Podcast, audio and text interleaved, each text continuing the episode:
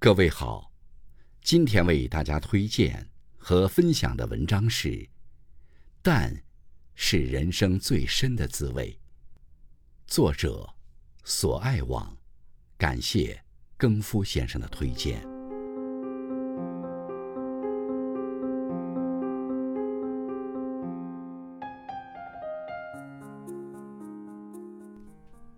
苏东坡在落难的时候。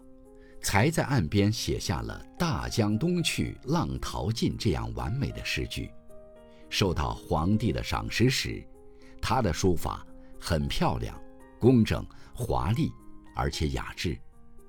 因为他是一个才子，才子总是很得意的，但他从来没有想过，他让很多人受过伤。他得意的时候，很多人都恨得要死，别人没有他的才气。当然要恨他，但是，他落难时写的书法，那么笨，那么拙，歪歪扭扭，无所谓，却成了中国书法的极品。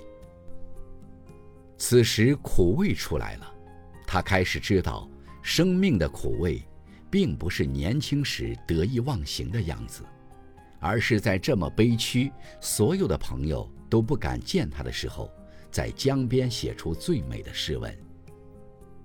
他原来是朝廷大员，但因为政治，朋友们都避得远远的。当他的朋友马孟德不怕政治上受牵连，帮苏轼夫妇申请了一块荒芜的旧营地使用，苏轼史号为东坡。苏东坡开始在那里种田写诗，他突然觉得，我何必一定要在政治里？争这些东西，为什么不在历史里建立一段光明磊落的情感？所以他那个时候写出了最好的诗文。他有米可吃了，还跟他太太说：“让我酿点酒好不好？”他还是要喝酒，夜饮东坡醒复醉，晚上就在这个坡地喝酒，醒了又喝，喝了又醉，醉了又醒。归来仿佛三更，则是回来已经很晚。当时还有一个小孩帮他管管家务，但是他睡着了，敲门都不应，说的就是这回事儿。敲门都不应，就要发脾气了。可是现在就算了，于是仰仗听江声。苏轼变成苏东坡之后，他觉得丑的都可以是美。他开始欣赏不同的东西。他那个时候跑到黄州的夜市喝酒，碰到一个浑身刺青的壮汉，那个人就把他打倒在地：“你是什么东西，敢碰老子？你不知道我在这儿混得怎么样？”他不知道眼前的这个人就是苏东坡。然而倒在地上的苏东坡忽然就笑了起来，回家给马孟德写了封信。自喜见不为人知，这是一个了不起的生命过程。他过去为什么这么容易得意忘形？他是才子，全天下的人都认识他。然后他常常不给人好脸色。可是落难之后，他的生命开始有另外一种包容，另外一种力量。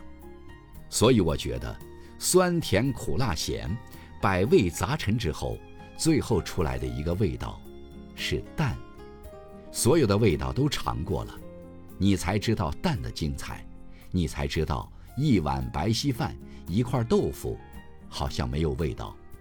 可是这个味觉，是生命中最深的味觉。苏东坡在得意的时候，从来没有感觉到清风徐徐，但是从他的诗中看得到。因为他不得意，才感觉到清风。每一次被下放就更好一点，因为整个生命被现实的目的性绑住了，所以被下放的时候才可以回到自我，才能写出这样的诗文。所以这个淡，是你经历酸甜苦辣咸之后，才知道它的可贵。所以苏东坡写过一首很有名的诗句。回首向来萧瑟处，也无风雨，也无晴。回头看走来的这一生，心境，也就无所谓了。